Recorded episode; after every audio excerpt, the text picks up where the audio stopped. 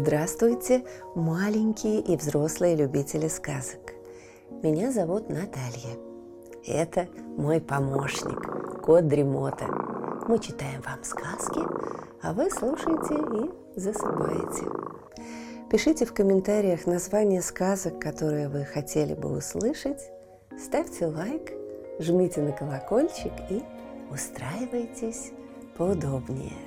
Сказка начинается.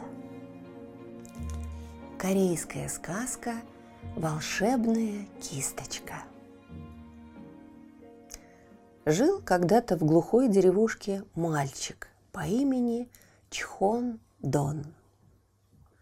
Очень любил Чхон Дон рисовать, но вот беда, не было у него кисточки. А в давние времена в Корее не было ручек и карандашей, писали и рисовали кисточками. И денег, чтобы кисточку купить, тоже не было. Вот и рисовал Чхондон, чем попало. Придет, бывало, в лес, возьмет кусочек коры, найдет острый камушек и царапает им по коре. Деревья да горы рисует, а то побежит на речку и прутиком по прибрежному песку водит. Красивые картины получаются. Соседи картинами любуются. Как живые на песке цветы расцветают, деревья растут. Вот бы купить Чхондону кисточку, говорят. Да только откуда денег на нее взять? Деревня наша бедная, ни у кого гроша медного нет. А Чхон Дон о кисточке и мечтать не смеет. Рисует палочкой на песке, да на земле сырой, и людям показывает. Пусть полюбуются, какая красота вокруг них. А то работают с утра до ночи, ни гор высоких, ни рек быстрых не замечают. Как-то раз нарисовал Чхон Дон на песке большую картину. Высокие горы стоят, на горах могучие деревья растут, а из-за одного дерева тигр выглядывает. Целый день приходили крестьяне на берег реки картину смотреть. А под вечер жителей соседней деревушки привели той, что за перевалом была.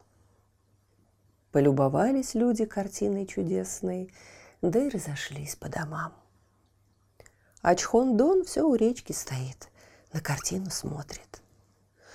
Приду утром, ни гор, ни деревьев, ни тигра не увижу. Занесет картину песком, думает он. Грустно ему стало от таких мыслей, но делать нечего. Пошел домой и лег спать. И явился ему во сне седой старик и сказал, не горюй, Чхондон, что твою картину песком занесло. Не придется тебе больше рисовать палочкой. Дам я тебе волшебную кисточку. Будешь теперь этой кисточкой рисовать. Сказал так и протянул Чхондону кисточку. Обрадовался Чхондон – «Спасибо тебе, дедушка!» А старика уж и след простыл, словно его и не было. «Дедушка! Дедушка!» — закричал Чхондон и проснулся. Вздохнул Чхондон. «Значит, это сон был». Повернулся он на другой бок, хотел еще немного поспать, да что-то вдруг его в бок укололо. Смотрит Чхондон, глазам не верит. Рядом с ним кисточка лежит, поблескивает. Взял Чхондон кисточку, а она из чистого золота сделана. Еле-еле Чхондон утра дождался. А как солнце встало, побежал он в горы, оторвал от дерева кусочек коры и начал рисовать птицу – только дорисовал ее последнее перышко, забила птица крыльями, слетела с картины и взмыла в синее небо. Удивился Чхундон И впрямь, значит, волшебная кисточка. Побежал он быстрее к реке, взял большой камень, нарисовал на нем окуня. «Ну-ка, окунь, плыви!» — говорит. Встрепенулся окунь нарисованный, соскользнул с камня и бултых в воду. С тех пор стал Чхундон золотой кисточкой рисовать. Что его попросят, то он и нарисует. И картины его волшебные сразу же оживают. Попросят крестьяне вала нарисовать. Нарисует Чхондон вала большого, и в тот же миг оживет вол. Попросят мальчишки птичек разноцветных нарисовать. Нарисует Чхондон разноцветных птичек. Все люди радуются, Чхондона благодарят. Один богач Пак недоволен. То он один хорошо жил, а тут все крестьяне нужды не знают. Непорядок это, думает Пак. Надо отобрать у Чхондона кисточку. Выждал он удобный момент, когда вся деревня в поле была, сел на самого лучшего коня и Чхондону поехал подъехал к дому, кричит. «Выходи, Чхондон, отдавай свою кисточку, я сам рисовать буду». Испугался Чхондон. Ну, как отберет богач кисточку, что тогда будет? Опять обеднеют крестьяне. Взял он поскорее кисточку. «Выручай, кисточка!» Мигом нарисовал Чхондон боевого коня вскочил коню на спину и навстречу Паку помчался. Бьет конь копытами о землю, изо рта у него пламя пышет, из ушей дым валит. Испугался Пак, повернул скакуна и давай его нахлестывать. Взвелся скакун на дыбы, громко заржал, сбросил Пака на земь и умчался в горы. Только его и видели. А Пак кряхтит, охает, никак подняться не может. Засмеялся Чхондон. Будешь знать, как за чужим добром охотиться. Не вздумай без меня крестьян обижать. Я скоро вернусь. Сказал он так, стегнул коня и исчез из виду. Скакал Чхондон три дня и три ночи и доскакал до Сеула, где жил Ван, царь Кореи. Слез он с коня и стал по Сеулу ходить, смотреть, как простой народ живет. Ходил, ходил, смотрел, смотрел. Видит, плохо живется бедному люду. Все его обижают, и пожаловаться некому. Стал тогда Чхон Дон в Чибе, Чибе – это корейский дом, к беднякам заходить, рис да одежду рисовать. Скоро весь город о волшебной кисточке знал. Прослышал об этом сам великий Ван. Разгневался. Как смеет дерзкий мальчишка владеть волшебной кисточкой? Повелел он слугам разыскать наглеца и немедля во дворец доставить. Стали слуги по городу рыскать, в чиби заглядывать, Зайдут в Чиби и давай по углам шарить. Есть в Чиби рис да одежда, значит, побывал уже здесь Чхондон. Обошли они все дома. Везде мешки с рисом стоят, везде одежда новая лежит. Может, его уже и в городе нет? Вдруг видят слуги. Стоит на окрабе Чиби, маленький, ветхий, вот-вот развалится – Зашли, смотрят, ни риса, ни новой одежды нет.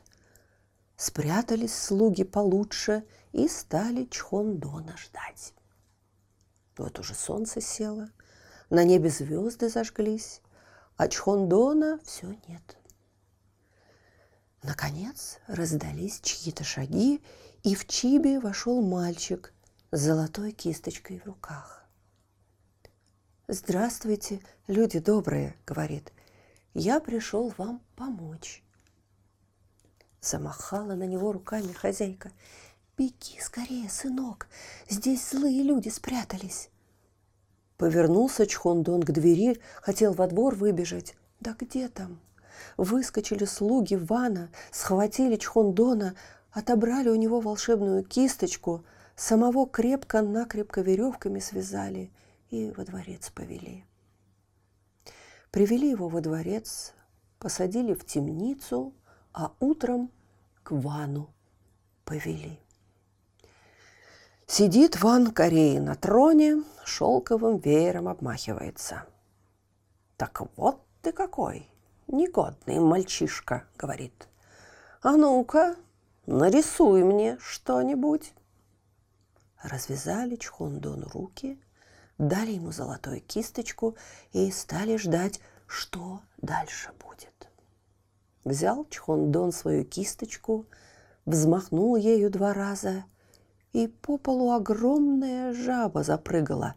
Прыг-скок, прыг-скок, прямо к трону, где Ван сидит. «Ай-яй-яй!» – завопил Ван и на трон вскочил. «Бейте ее! Ловите!» Бросились слуги жабу ловить, бегают, кричат, друг на друга натыкаются. Еле-еле поймали. А Чхон Дон стоит, усмехается – Увидал Ван, что мальчишка над ним смеется, разозлился и приказал Чхондона в темницу бросить. Схватили слуги Чхондона, заковали железными цепями и в темницу отвели. Потом они пошли к Вану и давай золотой кисточкой рисовать. Да только где им, неумехам. Собака у них на кошку похожа, тигр на зайца огромного – даже мешок с рисом и тот нарисовать не могут. Слез тогда с трона сам великий Иван, взял кисточку. «Смотрите, как рисовать надо!» Сказал он так и стал кусок золота рисовать. Рисовал, рисовал, и получился у него огромный камень. Покатился камень прямо Вану под ноги. Еле-еле успел Ван в сторону отскочить. А камень докатился до того места, где Ван стоял, ударился со всего маха о трон и разбил его в дребезги. Рассердился Ван, повелел слугам выбросить камень, а сам дерево рисовать начал. Только нарисовал ствол изогнутый, превратился ствол в ядовитую змею. Зашипела змея и к Вану поползла. Заметался Ван по залу. «Ловите ее! Ловите! Бейте ее!» — кричит. Стали слуги змею ловить, на силу поймали. Видит Ван, не слушается его волшебная кисточка. Пришлось ему опять Чхондона звать. Привели слуги Чхондона. «Ну, Чхондон, выбирай, или рисовать будешь, или прикажу казнить тебя без промедления, говорит ему Ван. Нечего делать. Пришлось Чхон согласиться. Сняли с него тяжелые цепи, дали золотую кисточку, а сзади стражника поставили, чтобы пустил он Чхондона острые стрелы, если тот Вана ослушается. Почесал Ван в затылке, подумал, да и говорит. «Нарисуй-ка, Чхондон, озеро!» Взмахнул Чхондон кисточкой, раз-два, и появилось посреди зала голубое озеро. Обрадовался Ван. «А теперь нарисуй лодку красивую!» Снова взмахнул Чхондон кисточкой, и закачалась на синей воде красивая лодка – Залез Ван в лодку и давай по озеру плавать, песни распевать. Катался, катался, а потом говорит. Что за интерес в лодке кататься, если волн нет? Сделай-ка мне волны. Провел Чхондон по воде кисточкой, и пошли по озеру волны. Закачалась на волнах лодка, а Ван и рад – еще, кричит, еще! Сделай волны повыше!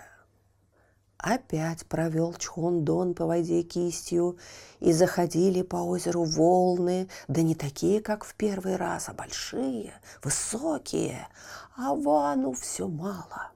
Сделай еще выше, кричит, а то велю казнить тебя. Взмахнул Чхондон кистью изо всех сил. Поднялась огромная волна, перевернула лодку, и Иван тут же ко дну пошел. Бросились слуги Ивана спасать, и тоже все утонули. А Чхондон нарисовал белого журавля, сел ему на спину и отправился в другие города и деревни бедным людям помогать. Слышите, кот Дремота запел свою песенку. Это значит, что пора засыпать. Мы обязательно встретимся снова. Ну а сейчас спокойной ночи.